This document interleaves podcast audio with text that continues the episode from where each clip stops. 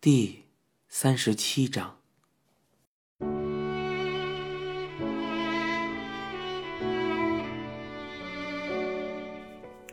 车子在妈妈喜爱的樱树小路上，像是慢镜头般的行驶而过。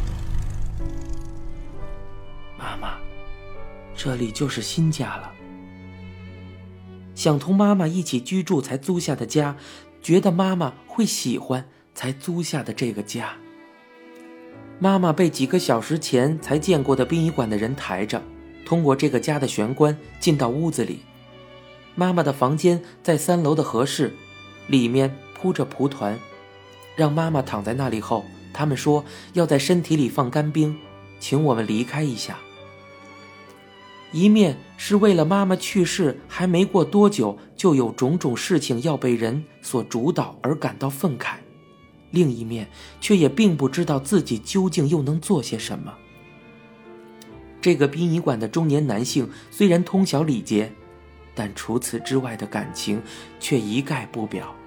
只是动作麻利的行动着，这种行为恐怕是为了平衡我们这些死者家属才采取的操作性行为吧。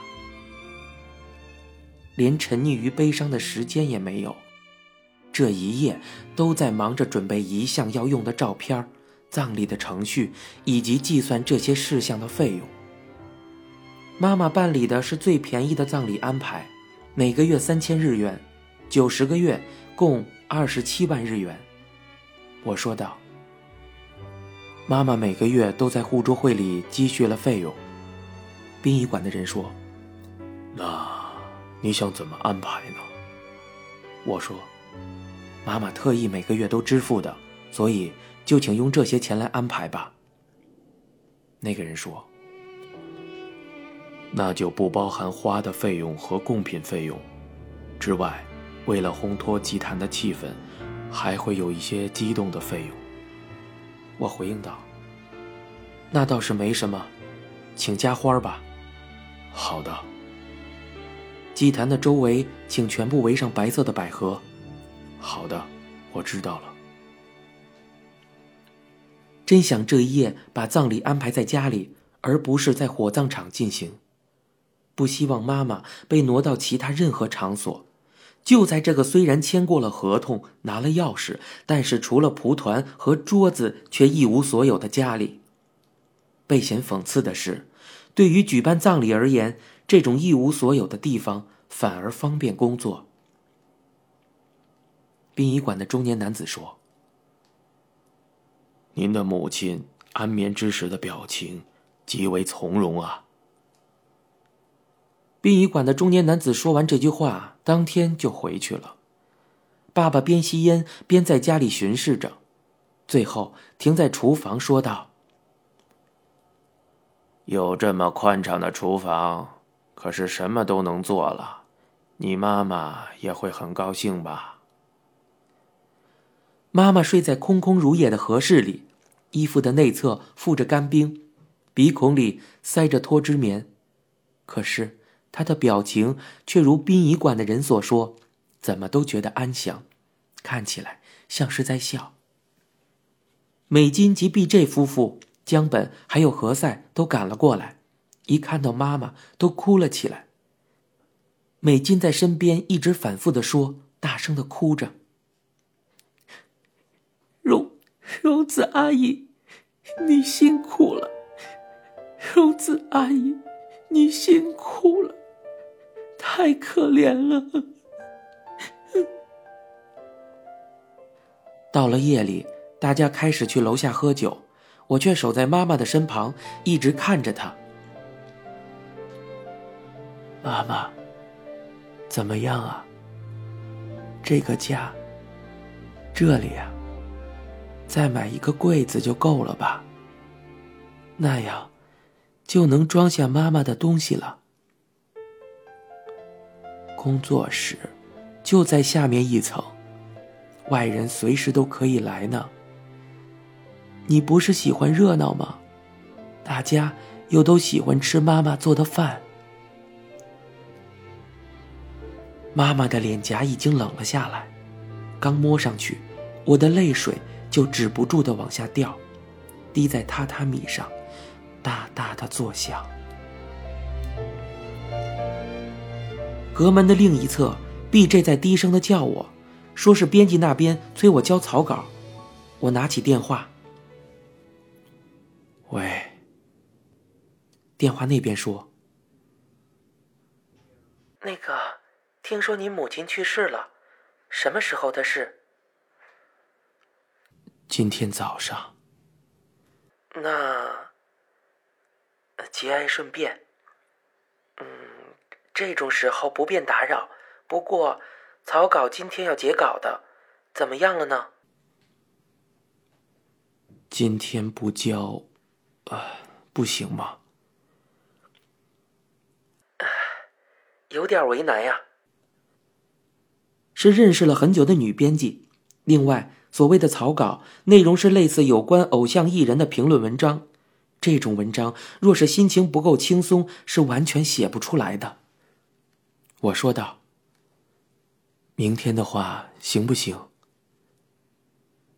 呃，是这样的，今天之内要让对方的工作室那边校正完毕的。”编辑的口气不容置疑，纯粹就事论事。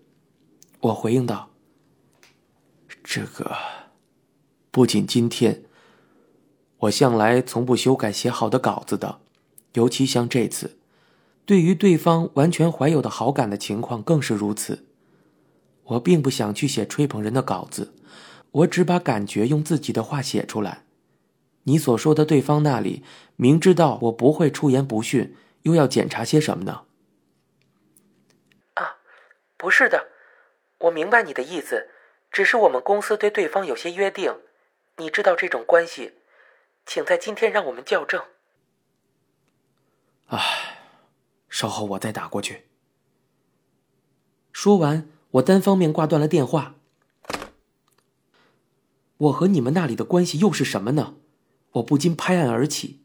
妈妈去世的当日，就在妈妈的枕边，不得不为工作说着如此低级的话。我为这样的自己感到愤怒。感到可耻。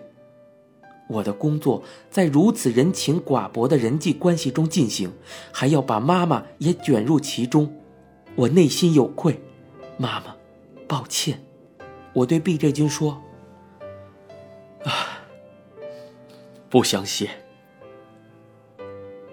每当我抱着膝盖焦躁不堪的时候，妈妈就会在一旁跟我说话。虽然现在她动也不动，连气息也没有。看着这样的我，妈妈却仍在向我传达些什么。写吧，不要给工作的伙伴造成麻烦，还是写吧。今天不写也可以的。哎，话是这么说，可约定好的是今天呀，你已经迟了，不写更不行的。妈妈只是闭着双眼，像是在对我这样说话一样，我的内心感到一种苦涩。可是，妈妈，如果我是一个上级的话，那些人是绝对不可能说这些话的。要是那样的话，他们就会说，这些事情交给我们做就好了，还会捧着花过来的。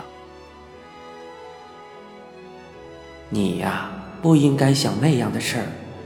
你是你自己不是吗？现在去把应该完成的事情认真的完成它。我在这里等着你，去写吧。平时所谓的上进心这种东西，我并不比普通人多。然而这时我却无比的懊悔。我想做一个可以不被人家操纵而工作的人。这时。却有一种被躺在身旁的妈妈操纵的感觉，不由得厌恶起自己来。我不想写，可是又不得不写。这并非因为是工作，也并非因为约定在先，而是若真不写，妈妈会耿耿于怀。我拿出草稿纸。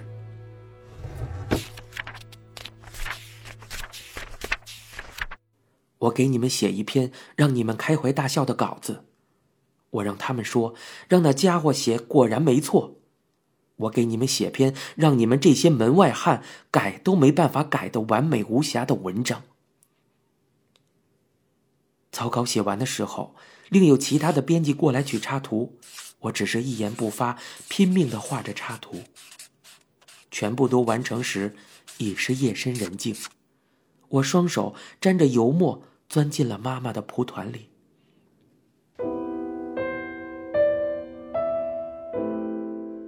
妈妈，今天真的好累。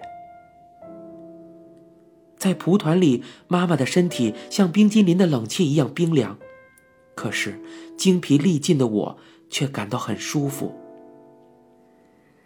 真的很努力了呢，睡觉吧。我和妈妈在这个家里睡觉是第一次。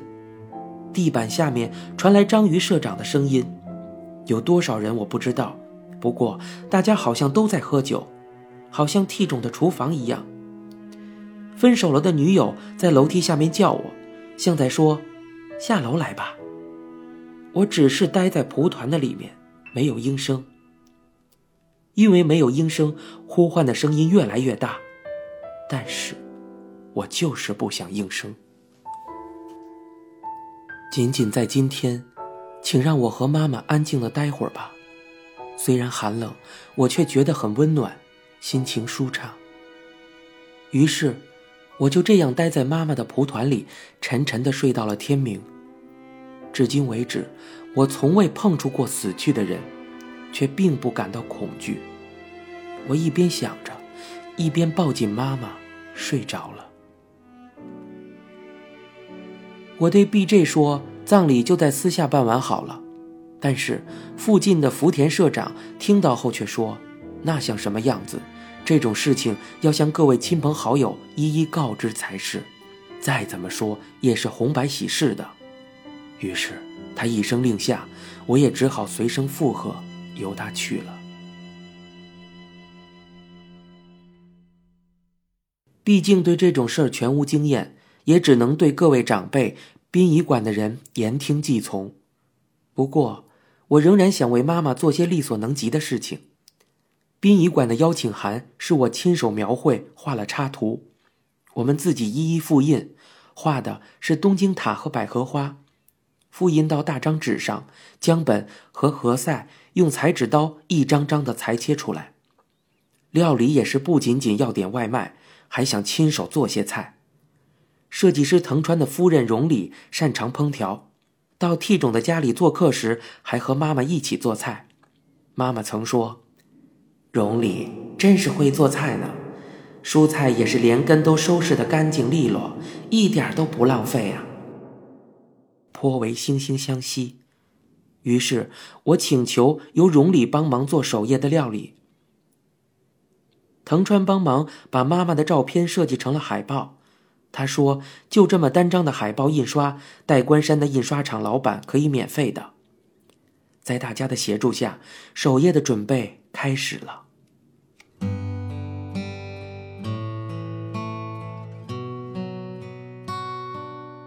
早上开始摆设祭坛，在中央放上准备好的遗像，周围如同定制好的那样装饰了很多白色百合，装点的像个花园儿。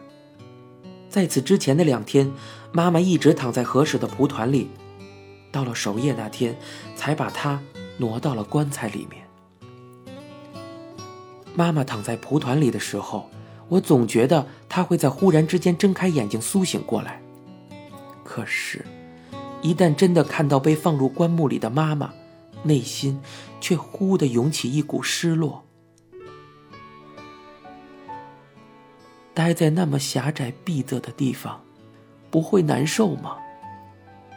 合上棺盖的棺木，在脸的位置有扇小窗，能看到妈妈的面容。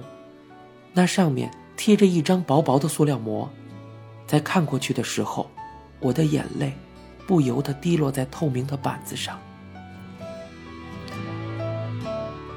亲戚、熟人、朋友、工作关系。来自方方面面的人送来了鲜花。妈妈，从来没有收到这么多鲜花吧挺好的吧。B.J. 君也为没有丧服的爸爸买来了男装。叔叔，这种感觉的还好吧？啊，不是挺好的吗？野迪姨妈、惠美子姨妈、阿布姨妈，妈妈的这些好姐妹从福冈赶到了。姨妈们围着妈妈，像是小学生一样痛哭起来。从蛇崩交叉路口的酒馆、寿司店来的配餐，一个接着一个的送了过来。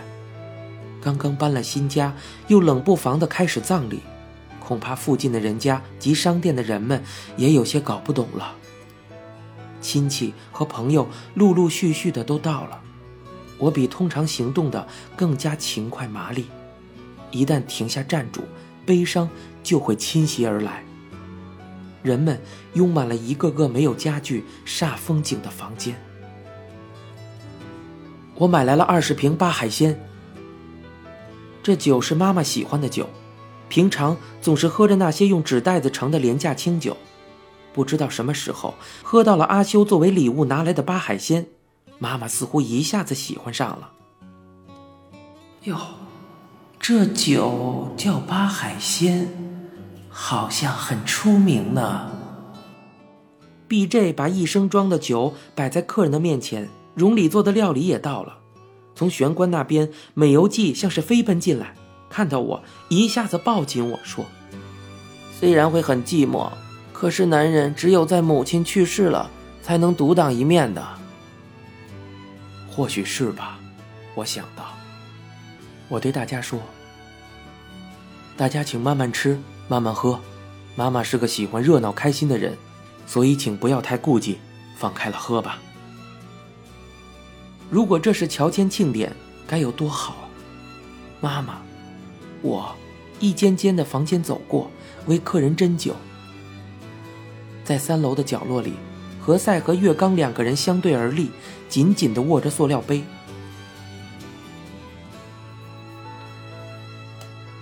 今天绝对不会输给月刚的，因为阿姨在看着呢。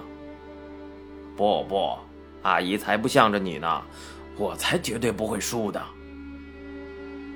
这两个人的故事还要追溯到圣诞节，在白色的圣诞夜晚。我和何塞、月刚还有上司小林被邀请到位于二子玉州的钢琴厅去度过一个平平淡淡的圣诞夜。之后不知缘何而起，何塞和月刚比赛喝酒的战斗开始了。何塞虽是个光头，也没有胡子，但其实比较脆弱，喝酒比一般人略逊一筹。与之相比，月刚出身于早稻田的柔道系。体格强壮，两只耳朵的形状也能作为一个像样的格斗式的证据，呈菜花状。当然，酒量也绝对上乘。在细长的酒杯里倒满纯粹的杜松子酒，一饮而尽的月刚把空酒杯伸到何塞的面前。何塞再次倒满酒杯，又以同样的动作一饮而尽，再让对方继续。再来 一瓶田佳丽沾酒，就空空如也。新的一瓶即刻被送上来。此时，何塞已是动作迟缓的如同泥人一般。何塞，何塞，喝呀，何塞！何塞回应道。呃，已经不不行了。说完最后一句，何塞当场吐了。作为惩罚，何塞要当着月刚的面全裸着站在雪花飞舞的殿外。之后，去年四月十五日，事到如今成为妈妈忌日的这天，也是月刚的生日。在 T 中的厨房，妈妈和我，何塞。B.J. 夫妇凑在一起为月刚举行生日聚会，后来以妈妈为裁判，又敲响了两人复仇赛的铃声。您现在收听到的是由一辆松鼠播讲的《东京塔》。